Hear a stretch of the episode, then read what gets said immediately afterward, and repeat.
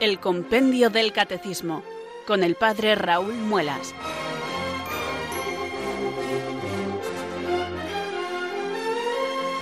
Muy buenas tardes, queridos oyentes de Radio María. Son las 4 o las 3 en Canarias. Aquí comienza una nueva edición del programa El Compendio del Catecismo de la Iglesia Católica. Reciban desde Talavera de la Reina un saludo muy cordial del Padre Raúl Muelas, que un día más les habla desde estos micrófonos de Radio María, la radio de la Virgen, la fuerza de la esperanza. Sed todos bienvenidos.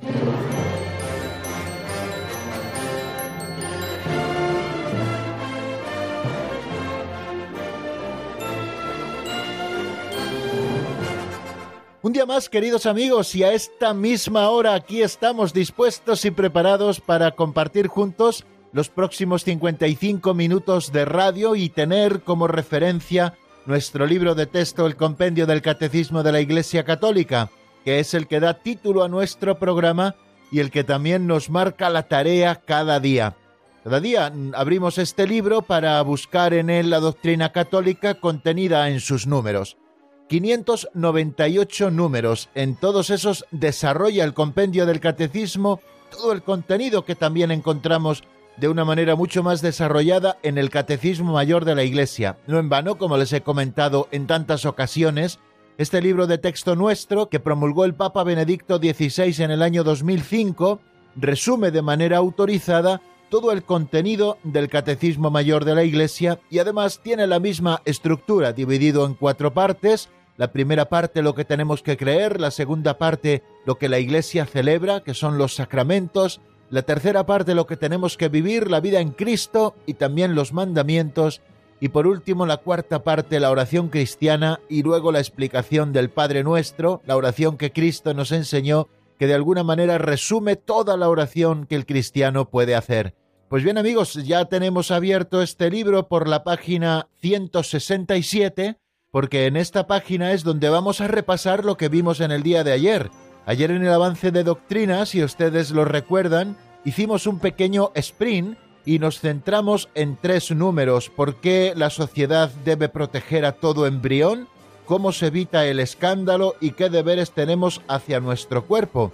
En definitiva, todos estos números son explicaciones o explicitaciones de cosas ya apuntadas en el número 470, que se pregunta qué prohíbe el quinto mandamiento. Este número es central, evidentemente, en el estudio del quinto mandamiento de la ley de Dios, porque de una manera directa nos enseña lo que prohíbe el quinto mandamiento, y como gravemente contrarios a la ley moral, el homicidio directo y también voluntario, y la cooperación al mismo, el aborto directo, la eutanasia directa y el suicidio y la cooperación voluntaria al mismo. Esto luego trae pues determinadas explicitaciones, como por ejemplo qué tratamientos médicos se permiten cuando la muerte se considera inminente y esto es para distinguirlo de la eutanasia directa de la que hemos hablado como contraria gravemente a la ley de Dios y por lo tanto al quinto mandamiento. También porque la sociedad debe proteger a todo embrión. Hemos dicho eh, que uno de los actos que gravemente son contrarios a la ley moral y que prohíbe el quinto mandamiento es el aborto directo. Bueno, pues nos explicita por qué la sociedad tiene el deber de proteger a todo embrión, es decir, a todo ser humano que todavía no ha nacido y se encuentra ya en el vientre de su madre. ¿Cómo se evita el escándalo? También en ese número 470 se ha apuntado en algún caso, como por ejemplo en el del suicidio, que puede tener el agravante del escándalo, ¿no? Bueno, pues nos habla este número así de una manera monográfica y muy sencilla en el escándalo que consiste en inducir a otro a obrar mal, hoy lo repasaremos, y también qué deberes tenemos hacia nuestro cuerpo, porque si tenemos que amarnos a nosotros mismos, tenemos que darnos también los cuidados propios que necesite nuestro cuerpo, pero no viendo en ello como un valor absoluto, sino como un valor relativo, como luego vamos también a estudiar. Y después seguiremos avanzando en doctrina, como no, como todos los días, y al menos nos asomaremos a cuándo son moralmente legítimas las experimentaciones científicas, médicas o psicológicas sobre las personas y sobre los grupos humanos, y también si se permite el trasplante y la donación de órganos antes y después de la muerte. Si nos diera tiempo en el mejor de los casos, cosa que ya pongo en duda desde el principio, pues también nos asomaríamos a qué prácticas son contrarias al respeto a la integridad corporal de la persona humana.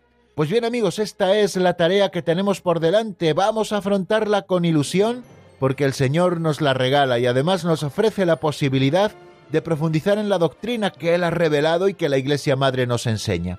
Por eso un día más, sabiendo que dependemos de que Él nos prepare para recibirlo, pues le pedimos al Espíritu Santo que venga sobre nosotros, que nos ilumine con su luz y nos fortalezca con su fuerza para que podamos cumplir nuestro cometido. Rezamos así.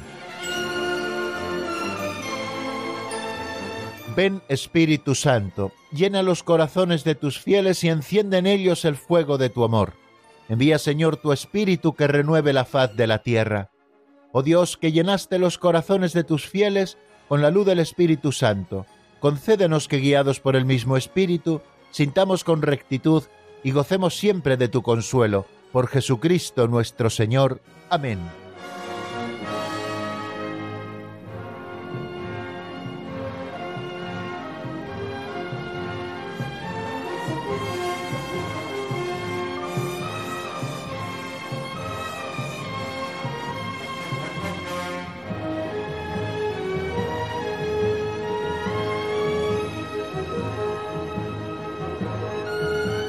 Saben que no afrontamos directamente los números del compendio, sino que antes de ese ejercicio fuerte de estudiar los números del compendio, tanto de repasar los que vimos en el avance de doctrina en el día de ayer, como los que vamos a ver nuevos en el avance de doctrina en el día de hoy, pues antes de esto hacemos un poco calentamiento de los músculos, como les gusta hacer a los deportistas y a los atletas, y como está también prescrito para que no sufran luego los músculos con el ejercicio fuerte. Hay que calentar, pues nosotros nos preparamos para ese ejercicio fuerte del estudio del compendio a través de un calentamiento que nos proporcionan las pinceladas de sabiduría. Es nuestra catequesis práctica o como lo llamamos también en otras ocasiones, nuestro aperitivo catequético. Tomamos un libro auxiliar escrito por don Justo López Melús, titulado así Pinceladas de Sabiduría, buscamos una de ellas la escuchamos en la voz de Alberto y después yo les ofrezco una sencillísima reflexión al hilo de lo que esa pincelada nos propone, con el ánimo de que nosotros nos acostumbremos, porque este es el gran ejercicio que tenemos que hacer, de aplicar la doctrina que conocemos a un nivel intelectual, porque la hemos estudiado, aplicarla a un nivel práctico en todas las dimensiones de la existencia, para que podamos decir que somos plenamente cristianos. Bueno, pues vamos a por la pincelada de hoy, muy sugerente, ya verán, que se titula Los cuatro reyes magos.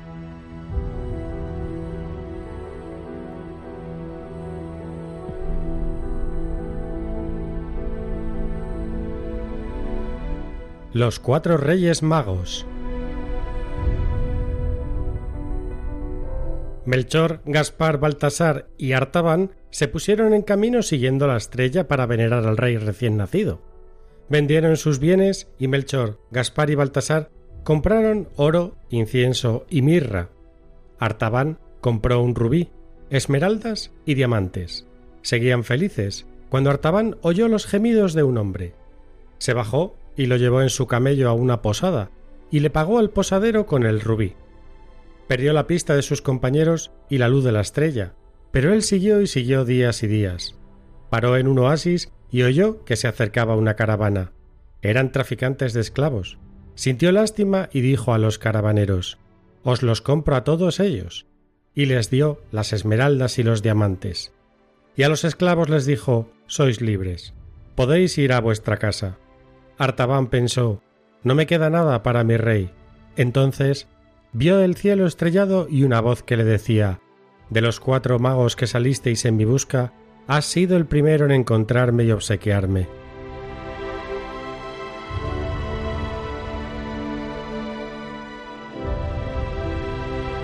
Es una historia, una historieta, queridos amigos, fabulosa y además nos recuerda cosas que Jesús nos dice de una manera muy clara en el Evangelio.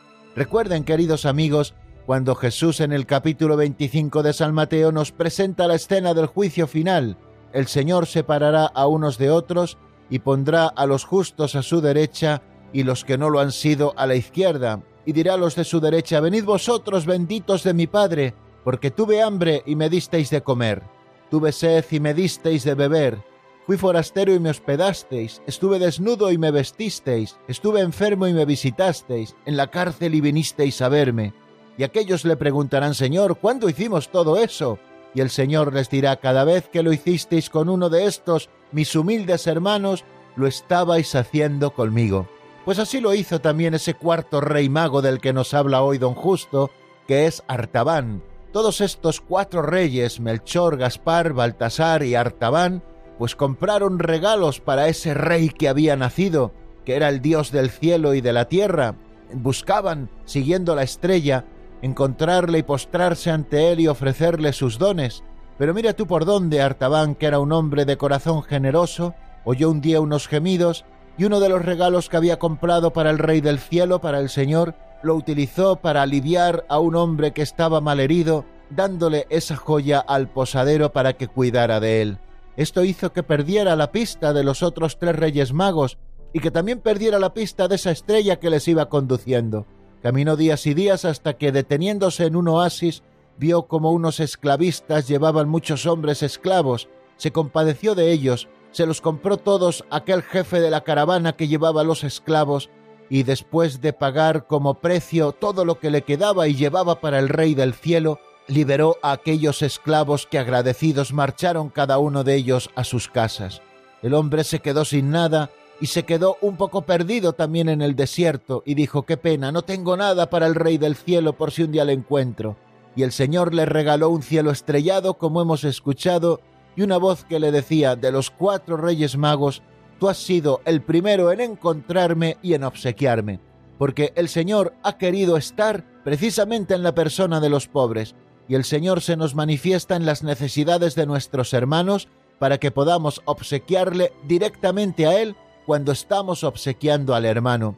El Señor no nos dice cuando estás cuidando de las necesidades de tu hermano es como si me lo hicieras a mí. No, no, el Señor dice me lo estáis haciendo a mí. El Señor se identifica, queridos amigos, con los pobres y necesitados, y nosotros podemos obsequiar al Señor siempre que salimos a su encuentro cubriendo sus necesidades. Inevitablemente me recuerda también esta parábola de los cuatro reyes magos, aquella otra parábola hermosa que el Señor nos puso un día en el Evangelio, es la del buen samaritano. Un hombre bajaba desde Jerusalén a Jericó y unos bandidos salteadores Salieron a su encuentro en el camino, lo molieron a palos y lo dejaron medio muerto, robándole todo lo suyo. Pasó por allí un escriba, pero no hizo caso y siguió su camino. También un levita, y actuó igual que el escriba, dejándole al borde del camino sin auxiliarle. Pero pasó por allí un samaritano, fijaros, un hombre que era casi, casi, casi un pagano, no como nos presentan a los samaritanos los judíos de la época de Jesús y viendo aquel hombre se bajó al borde del camino, curó sus heridas, lo montó en su propia cabalgadura y lo llevó hasta la posada, dándole dinero al posadero para decir cuida de él, que yo a mi vuelta te pagaré lo que falte. Bueno, pues ¿quién se portó como verdadero prójimo de aquel que lo necesitaba? Pues el samaritano, aquel buen samaritano, el que nos enseña a nosotros cómo debemos proceder, aquel cuyo comportamiento nos recuerda siempre al de Jesús, que es el gran samaritano, que viene a nuestro encuentro, al encuentro de esa humanidad caída, molida a palos por el demonio, por el pecado, por la muerte. El Señor se compadece de ella, cura nuestras heridas, con el vino nuevo de la Eucaristía, el Señor nos sube en su propia cabalgadura, nos lleva a una posada hermosa que es la Iglesia, para que nos cuide hasta su vuelta, y el Señor a su vuelta nos dará la recompensa eterna. El Señor, que es el buen samaritano, nos enseña también a ser samaritanos de nuestros hermanos, porque cada vez que lo hicisteis con uno de estos, mis humildes hermanos, conmigo lo estabais haciendo. Esa fue la gran lección y el gran consuelo que recibió ese cuarto mago del que no teníamos conocimiento, de nombre Artaban.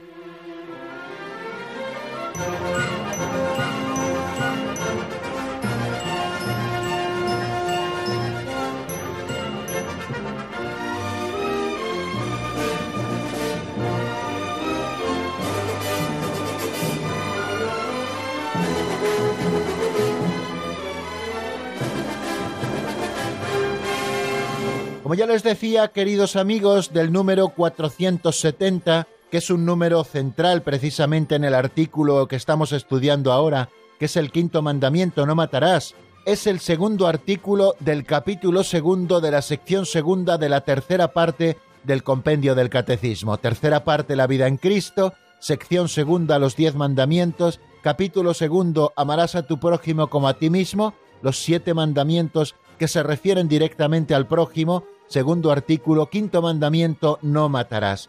¿Por qué ha de ser respetada la vida humana? ¿Por qué la legítima defensa de la persona y de la sociedad no va contra esta norma? ¿Para qué sirve una pena? ¿Qué pena se puede imponer? Y luego hubo un número que es central y clave, que prohíbe el quinto mandamiento. Nos dice que el quinto mandamiento prohíbe, como antes les he recordado, como gravemente contrarios a la ley moral, prohíbe el homicidio directo y también voluntario y la cooperación al mismo, prohíbe el aborto directo, prohíbe también la eutanasia directa y también el suicidio y la cooperación voluntaria al mismo. Bueno, pues estos números centrales nos traen luego como consecuencia otra serie de números que de alguna manera explicitan elementos que hemos encontrado en este número que nos habla de las acciones que prohíbe el quinto mandamiento, qué tratamientos médicos se permiten cuando la muerte se considera inminente. Bueno, pues eso ya lo estuvimos también repasando en el día de ayer y hoy vamos a repasar tres números que fueron los que estudiamos en el avance de doctrina en nuestro último programa.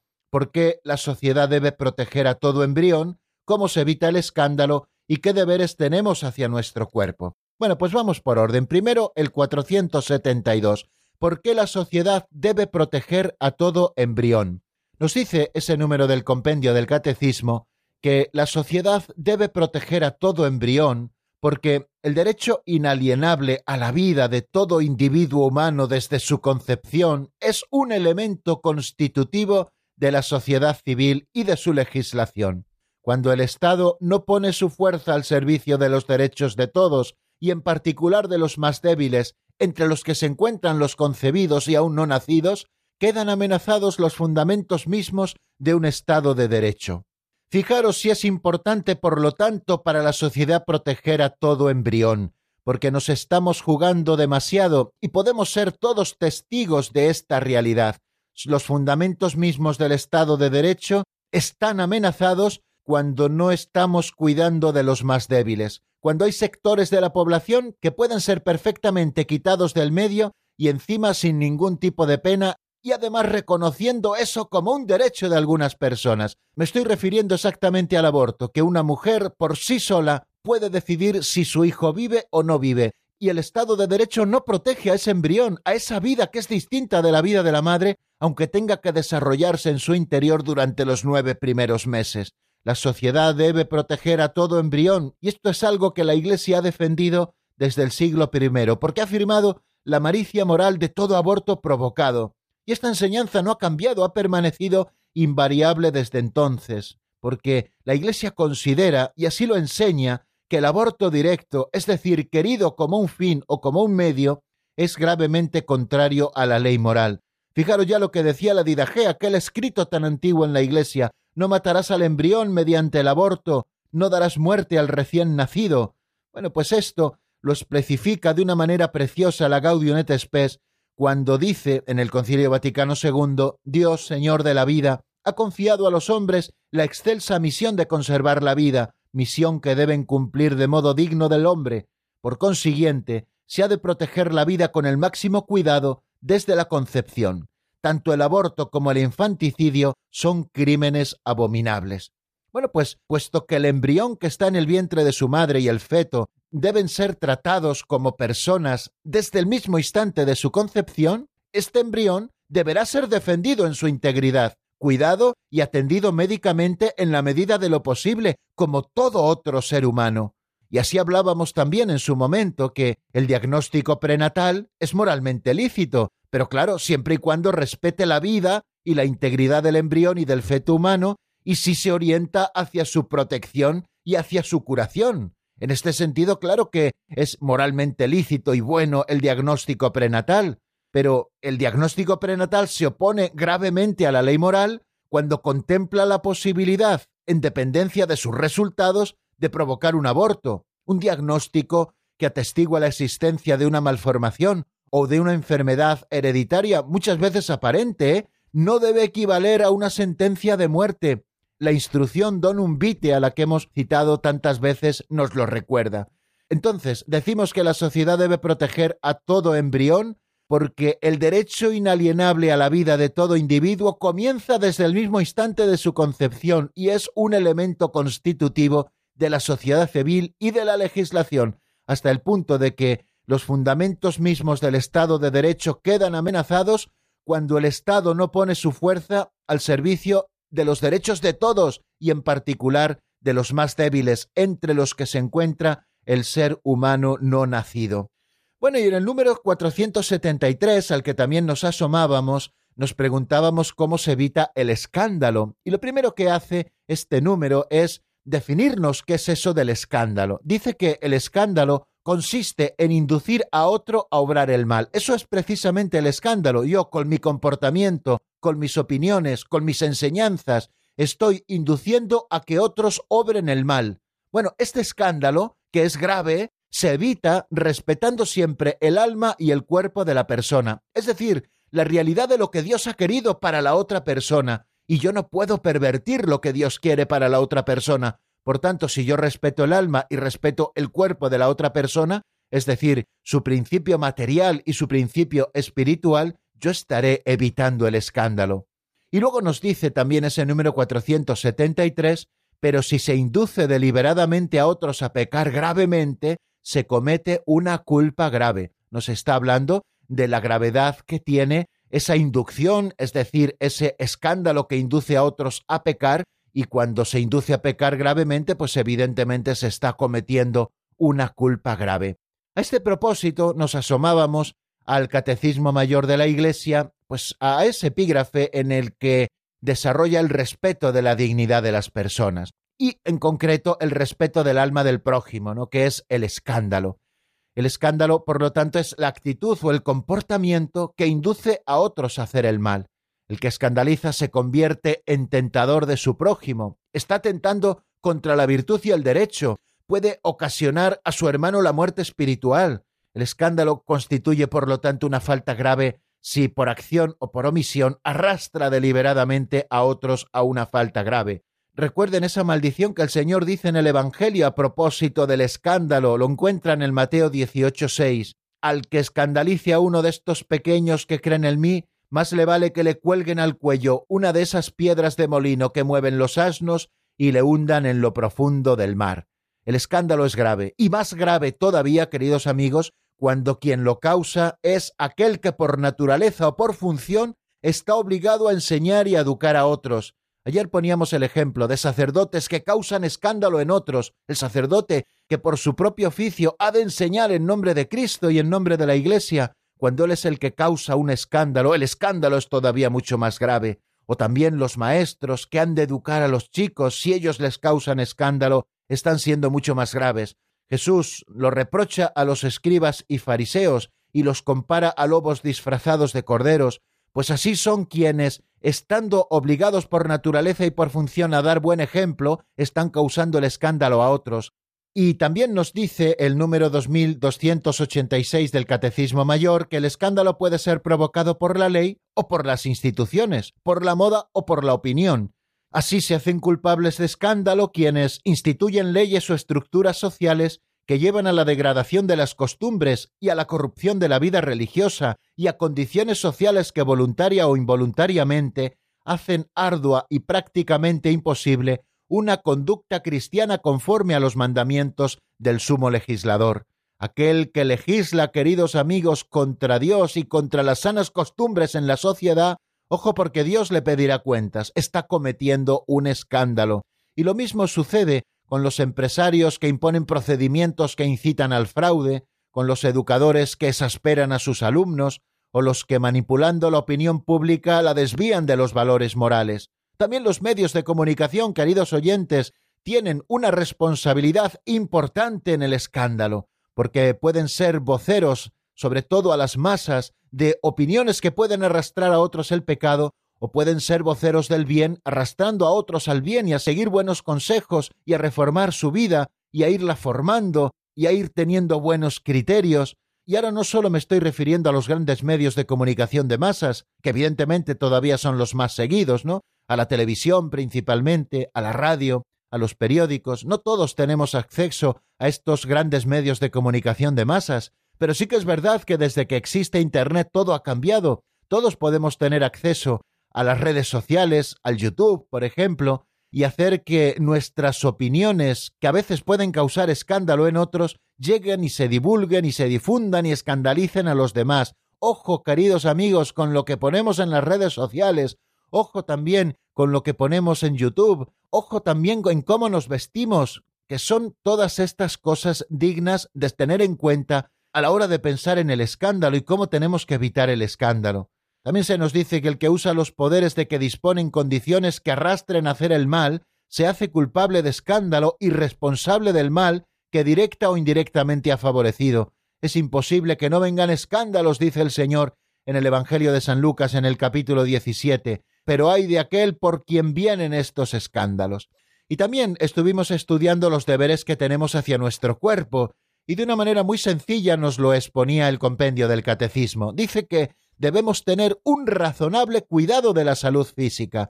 Claro que tenemos la obligación de cuidar de nuestra salud física. Señor nos ha dado una vida y nos ha dado un organismo y tenemos que cuidar esa vida y ese organismo y por lo tanto estar al tanto de cuidar nuestra salud física, pero con un razonable cuidado, porque esto no es un bien absoluto. Tenemos que cuidar la salud física propia, es una obligación de cada uno y también la de los demás, pero evitando siempre el culto al cuerpo, que es un modo de neopaganismo y a toda suerte de excesos.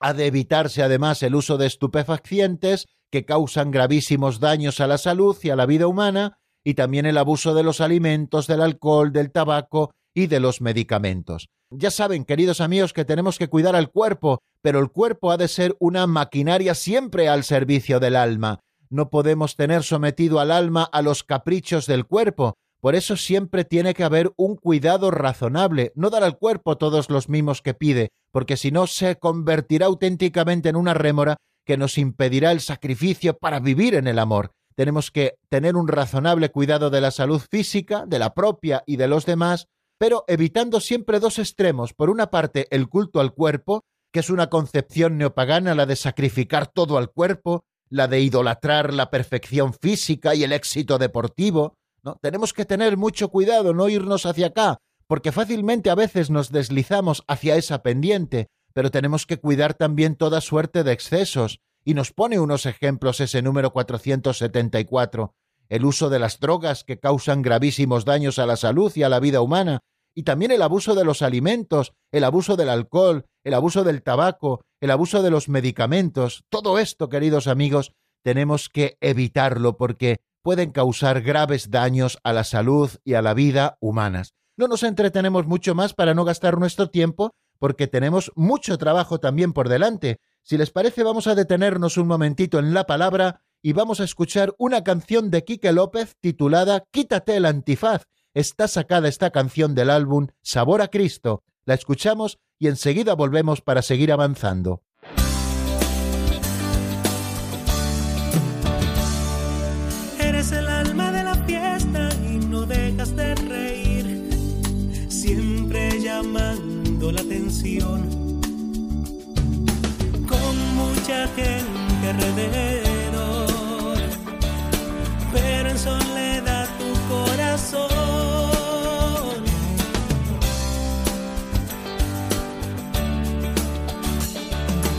Tienes autos de lujo si vives en una mansión, todo por aparentar material, pero escasez espiritual.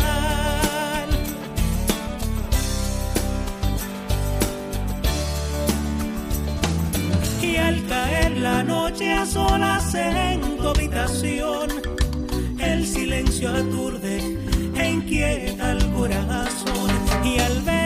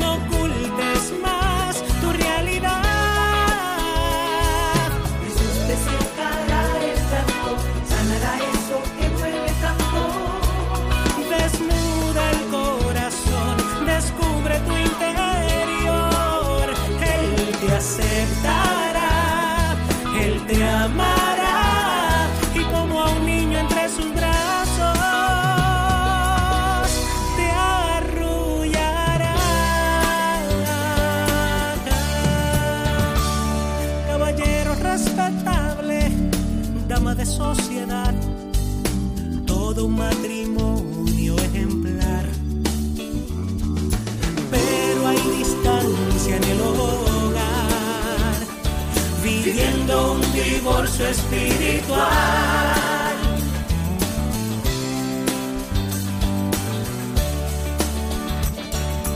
Como marionetas por temor a la verdad, cada vez es más difícil quitarte la antifaz. Sé genuino ante los hombres transparentes Sé sincero ante ti mismo y hallarás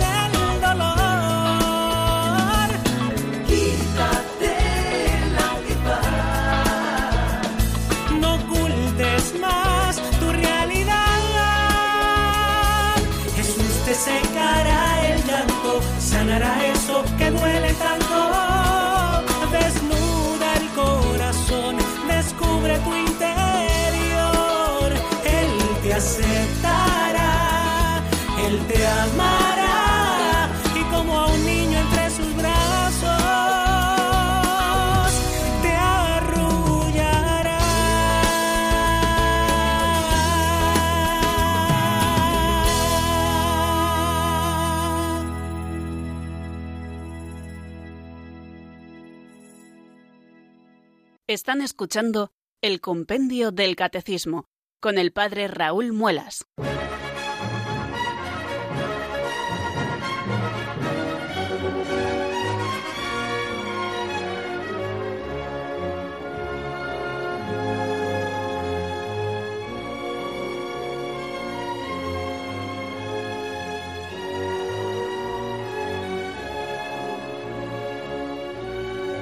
Continuamos, queridos oyentes, en la sintonía de Radio María. Saludo nuevamente a los oyentes que se han ido incorporando a nuestra sintonía. Decirles que estamos en el compendio del Catecismo, como nos decía esa locución, que les habla desde Talavera de la Reina el padre Raúl Muelas, y que vamos a abordar este cuarto momento del programa en el que seguimos avanzando en doctrina. El siguiente número que nos encontramos es el 475 un tema que es interesante, que a veces se ha tenido como un tema muy complejo y que en realidad, como ven, no lo es tanto. Tampoco nos vamos a meter muchísimo en él, pero sí por lo menos a saber los fundamentos de lo que la Iglesia dice a este propósito.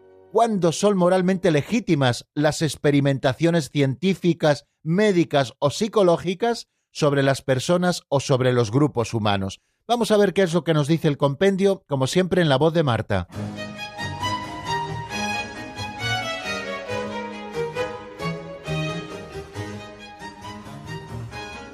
Número 475. ¿Cuándo son moralmente legítimas las experimentaciones científicas, médicas o psicológicas sobre las personas o sobre grupos humanos? Las experimentaciones científicas, médicas o psicológicas sobre las personas o sobre grupos humanos son moralmente legítimas y están al servicio del bien integral de las personas y de la sociedad, sin riesgos desproporcionados para la vida y la integridad física y psíquica de los sujetos, oportunamente informados y contando con su consentimiento.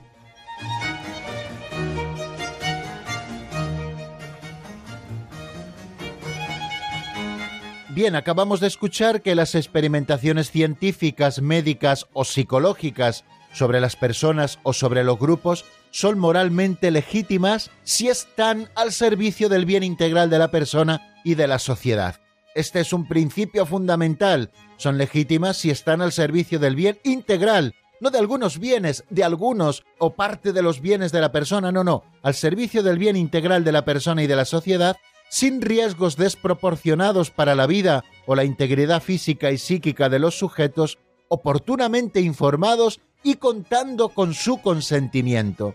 Bueno, como ven, son muchas las cosas que nos dice de una manera muy sencilla. En primer lugar, que las experimentaciones científicas, médicas o psicológicas sobre personas o sobre grupos sociales son buenas, son moralmente legítimas, pero siempre y cuando estén al servicio del bien integral de la persona y de la sociedad.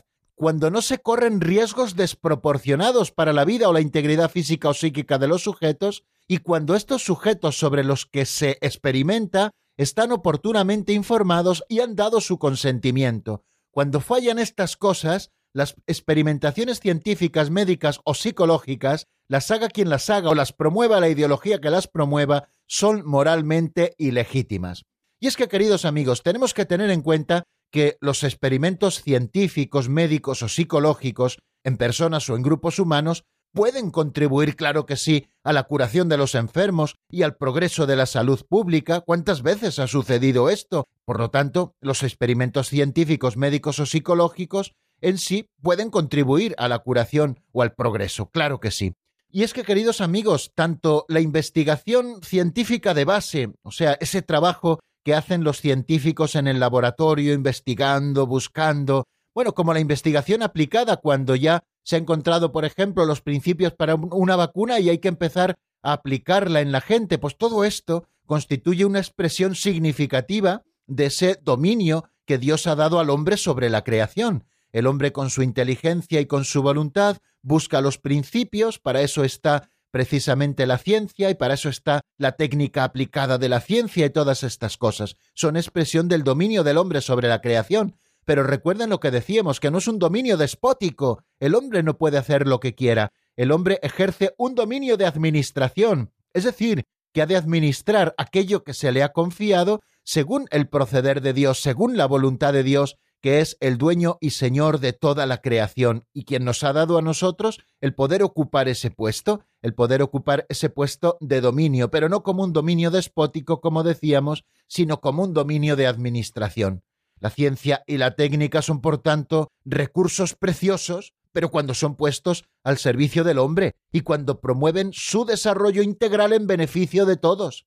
Sin embargo, por sí solas, no pueden indicar el sentido de la existencia y del progreso humano. La ciencia, queridos amigos, no es un fin en sí misma, es un medio para el desarrollo integral de todos, y también ha de ser puesto al servicio del hombre para que el hombre crezca precisamente con ella. Pero la ciencia por sí sola no nos indica cuál es el sentido de la existencia, ni nos ha de marcar hacia dónde ha de ir el progreso humano. Para eso, queridos amigos, precisamente están otras cosas, no la ciencia. La ciencia está para buscar los principios por los que se mueve la naturaleza, para poder dominar precisamente esos principios, para poder favorecernos de ellos cuando sea necesario para nosotros y para el desarrollo integral de la persona humana, la ciencia y la técnica están ordenadas al hombre que les ha dado origen y crecimiento, y tienen por tanto en la persona y en sus valores morales el sentido de su finalidad y la conciencia de sus límites. Esto nos lo dice el Catecismo Mayor de la Iglesia y creo que es muy claro. Es ilusorio, por tanto, reivindicar, como algunos tratan de hacer, la neutralidad moral de la investigación científica y de sus aplicaciones, porque los criterios de orientación no pueden ser deducidos ni de la simple eficacia técnica, ni de la utilidad que puede resultar de ella para unos en detrimento de otros, y menos aún de las ideologías dominantes. La ciencia y la técnica requieren, por su significación intrínseca, el respeto incondicionado de los criterios fundamentales de la moralidad. También la ciencia y la técnica están sujetas a los criterios fundamentales de la moralidad. Deben estar al servicio de la persona humana, de sus derechos inalienables, de su bien verdadero e integral, conforme al designio y a la voluntad de Dios. Por eso la ciencia y la técnica han de respetar siempre al hombre y el fin para el que Dios ha llamado al hombre. Las investigaciones o experimentos en el ser humano no pueden legitimar actos que de por sí son contrarios a la dignidad de las personas y a la ley moral. Fijaros lo que supone, y no vamos a entrar en este tema, la experimentación con embriones. Fijaros lo perverso que es, ¿no? Y lo ilegítimamente moral que es la experimentación con embriones. El eventual consentimiento de los sujetos no justifica tampoco tales actos, porque el embrión, el pobre, no puede dar su consentimiento para que experimenten con él, pero tampoco los sujetos adultos, aunque den su consentimiento, cuando esos experimentos o esas investigaciones son contrarios a la dignidad de las personas, no están tampoco justificados, aunque exista ese consentimiento. La experimentación en el ser humano no es moralmente legítima si hace correr riesgos desproporcionados o evitables a la vida o a la integridad física o psíquica del sujeto. La experimentación en seres humanos no es conforme a la dignidad de la persona si por añadidura se hace sin el consentimiento consciente del sujeto y de quienes tienen derecho a él. Bueno, pues como ven, queridos amigos, así está recogido y más o menos repasado todo lo que nos dice ese número 475, cuando son moralmente legítimas las experimentaciones científicas, médicas o psicológicas sobre las personas o sobre los grupos humanos. Y vamos también a estudiar al menos un número más, el 476, que se pregunta, ¿se permiten el trasplante y la donación de órganos antes y después de la muerte? ¿Qué nos dice el compendio? Lo escuchamos ahora.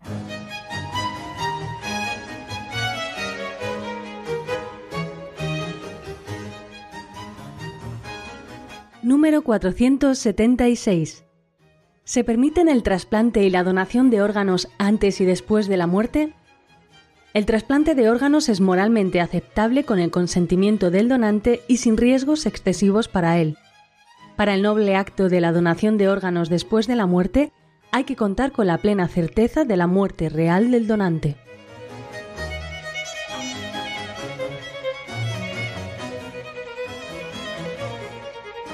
Bueno, creo que tiene poca explicación este número porque queda muy claro como nos lo dice el compendio. El trasplante de órganos es moralmente aceptable con el consentimiento del donante y sin riesgos excesivos para él. Está hablando aquí precisamente de la donación entre vivos, es decir, una persona que decide donar un riñón a un hijo suyo o decide donar parte de su hígado a una persona querida que lo necesita y que son compatibles y que pueden hacerlo, etcétera, etcétera. Bueno, pues es moralmente aceptable este trasplante cuando existe el consentimiento del donante y cuando, a pesar de que existan siempre riesgos, no son riesgos excesivos para él. Bueno, para el noble acto de la donación de órganos después de la muerte, aquí ya nos está hablando cuando el donante es una persona muerta, hay que contar con la plena certeza de la muerte real del donante. Ya el donante debe haber expresado su consentimiento antes de morir, por supuesto, o su propia familia, que tiene los derechos jurídicos de decisión sobre su cuerpo, pues pueden proceder a la donación de los órganos, pero siempre y cuando conste la plena certeza de la muerte real del donante. En caso de duda sobre la muerte, no se puede proceder a despiezar a un cadáver, queridos amigos. Por lo tanto, debemos tener la plena certeza de la muerte real del donante. O sea que para la donación entre vivos es moralmente aceptable cuando el que dona da su consentimiento y no hay riesgos excesivos para él. Y también para la donación de órganos después de la muerte, que fijaros, el compendio del catecismo ha llamado noble acto de la donación de órganos después de la muerte. O sea que es algo muy noble y es algo que también la Iglesia bendice. Hay que contar con la plena certeza de la muerte real del donante. ¿Y qué nos dice el Catecismo Mayor a este propósito cuando explica esto en el número 2296? Pues prácticamente lo mismo, con otras palabras en algún momento, pero nos dice lo mismo. El trasplante de órganos es conforme a la ley moral si los daños y el riesgo físicos y psíquicos que padece el donante son proporcionados al bien que se busca para el destinatario. La donación de órganos después de la muerte es un acto noble y meritorio, fijaros lo que nos dice la Iglesia, que debe ser alentado como manifestación de solidaridad generosa. ¿Por qué este propósito, hoy que estamos hablando de esto, no nos planteamos lo de hacernos donantes de órganos? Porque a lo mejor un órgano nuestro que después de muertos a nosotros ya no nos sirve, puede servir a otro hermano nuestro para seguir viviendo. Pero también nos dice ese número que es moralmente inadmisible si el donante o sus legítimos representantes no han dado su explícito consentimiento, porque entonces se estaría tratando, lo haga quien lo haga, del robo de órganos, porque para que esto sea legítimo, tanto el donante antes de muerto como sus representantes legítimos después de muerto han de dar su consentimiento explícito, como ya les explicaba. Y además, porque está un poquito relacionado con esto, también nos lo dice el compendio del catecismo, no se puede admitir moralmente la mutilación que deja inválido o provocar directamente la muerte, aunque se haga para retrasar la muerte de otras personas. Bueno, creo que esto también está muy claro y además también está claro que se nos acaba el tiempo, queridos amigos.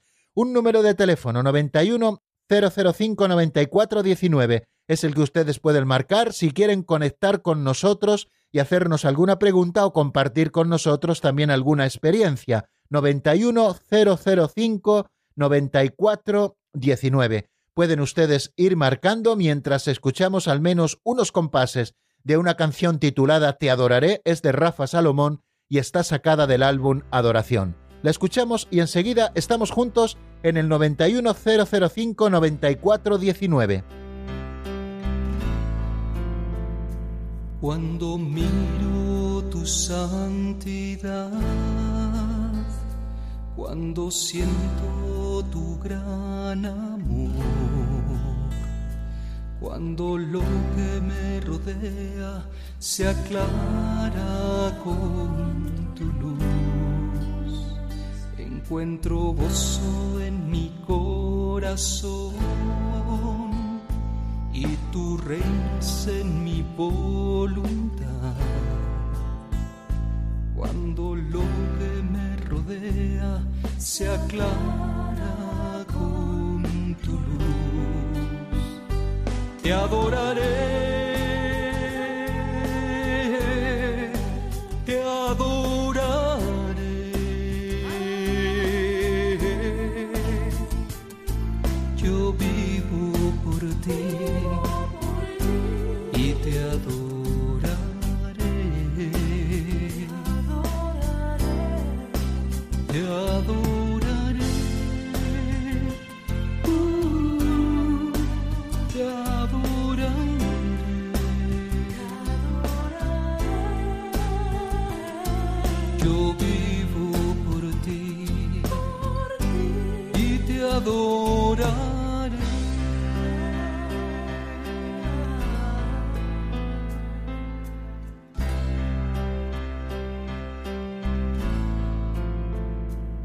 Cuando miro tu santidad,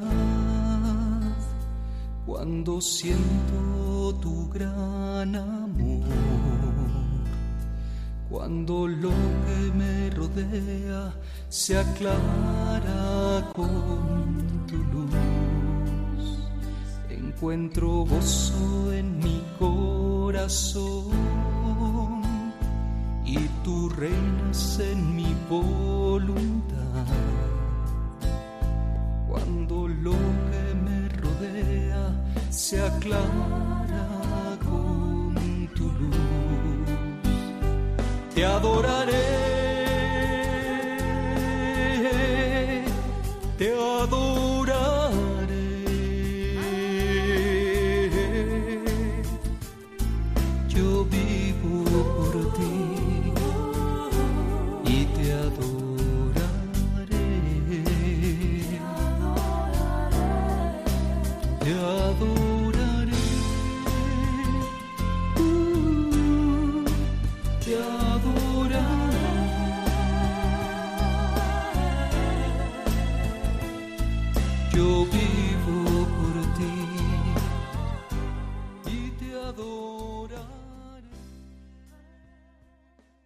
Están escuchando el Compendio del Catecismo con el Padre Raúl Muelas.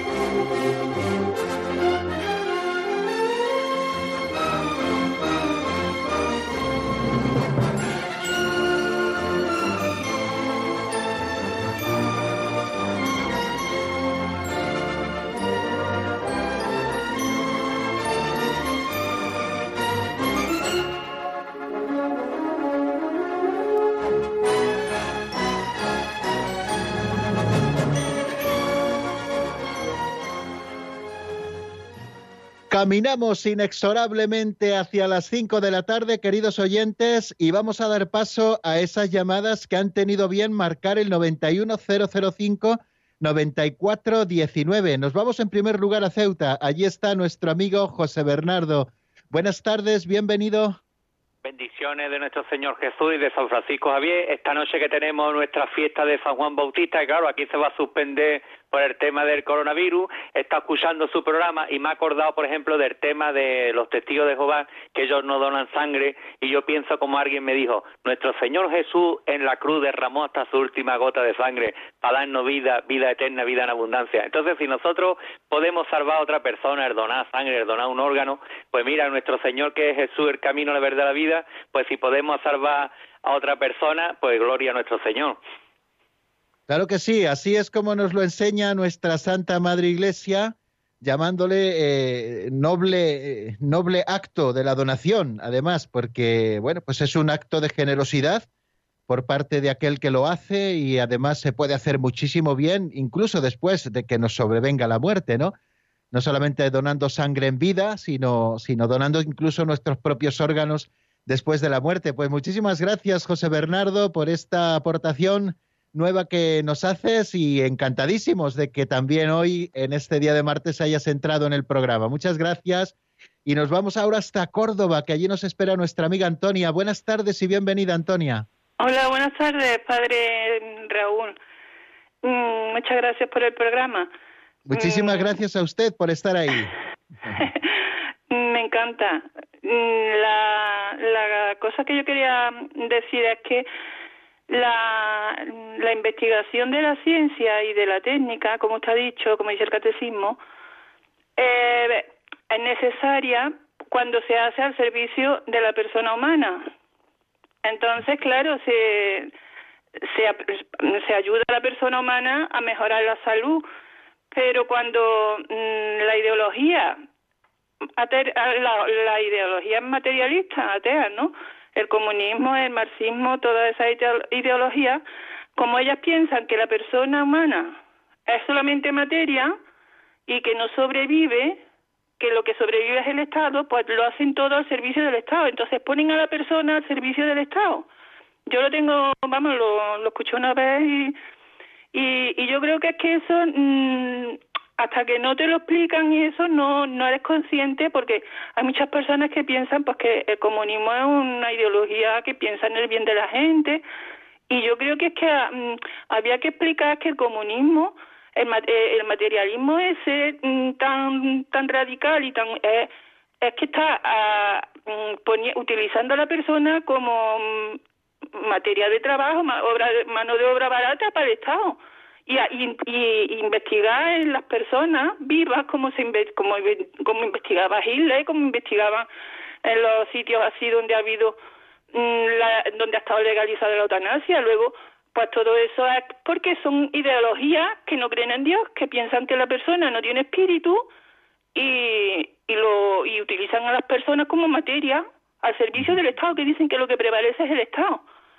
Los comunistas decían eso, y les decía que lo que prevalecía era la raza y que todo tenía que estar al servicio de la raza. Entonces la ideología, yo creo que, mm, no sé, que haría falta explicar un poquito más. No, no, no por ustedes, vamos, porque Sí, ustedes lo sí, hacéis sí. estupendamente.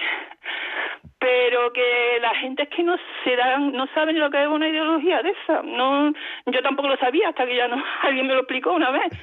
sí, sí, sí. Y, Muy- y creo que sí. eso es bueno saberlo porque es que mm, cuando se vota mm, cosas que no están a favor de la persona, pues se hacen una cantidad de leyes injustas, leyes inhumanas. Le llaman derechos humanos, pero son derechos inhumanos. El aborto es un derecho inhumano. Claro que sí.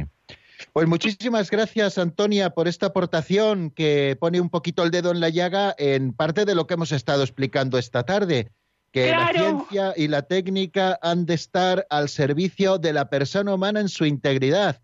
Y la persona humana en su integridad no solamente tiene una dimensión material, como usted muy bien, muy bien decía, sino que tiene también una dimensión espiritual. Y hemos de cuidar precisamente para no causar escándalo, como ayer decíamos también, eh, tanto el aspecto material, es decir, el cuerpo, como también el alma, ¿no? Eh, de manera que muchísimas gracias. Es verdad, toda, todo, toda ideología materialista, llámese comunismo, llámese capitalismo salvaje, al final hace del hombre un instrumento y no respeta su dignidad de manera integral. Nos queda mm, nada, medio minuto para recibir también a María de Gijón. Buenas tardes, bienvenida María. Bueno, soy Mar- buenas tardes, Padre Raúl. Enhorabuena por el programa, ¿eh? Muchísimas gracias. Usted estoy, nos dirá. Muy estoy muy contenta de hablar con usted porque es, es, es usted una persona muy buena se ve muy buena y inteligente, ¿eh? con mucha inteligencia, con mucha inteligencia porque se ve. Mire, padre Raúl, voy a hacerle una pregunta. Es que falleció en, a la minena, bueno, como si fuera a mí. Nos Sí. falleció el perrín, murió. Sí. Estos perrinos pequeñinos que son guapísimos, la raza Yorkshire. Quería saber, cuando fallece un perrín, ¿el alma del perrín va para el cielo? Bueno, eh, este tema nos daría para hablar un poquito más y, y estamos ya fuera de tiempo. Si no le importa, mañana dedicaré en las preguntas un ratito precisamente a esto, porque por no decirle solamente una cosita así rápida sin decirle un poco los fundamentos, ¿no? De manera que mañana le emplazo, si le parece, porque es que ya llevamos dos minutos pasados de tiempo, mañana le contestaré a esta pregunta de qué pasa con los animales cuando mueren, ¿no? Eh, ¿Qué es lo que sabemos? ¿Qué nos dice la teología o la revelación si es que sabemos algo del tema, ¿no? Mañana se lo explicaré de una manera mucho más clara. Porque tenemos que terminar. Así que mañana esté pendiente de la radio si puede, un poquito a esta hora, sobre menos 10, eh, que, hablaremos de este tema. Y muchísimas gracias a, a los tres, a José Bernardo, Antonia, María de Gijón y a todos ustedes, queridos oyentes, que, que están siguiendo el compendio del catecismo como cada tarde. Eh, mañana, si Dios quiere, daremos respuesta a esta pregunta al final del programa y seguiremos también estudiando nuevas cosas. La bendición de Dios Todopoderoso, Padre, Hijo y Espíritu Santo, descienda sobre vosotros y permanezca para siempre. Amén. Hasta mañana, si Dios quiere, amigos.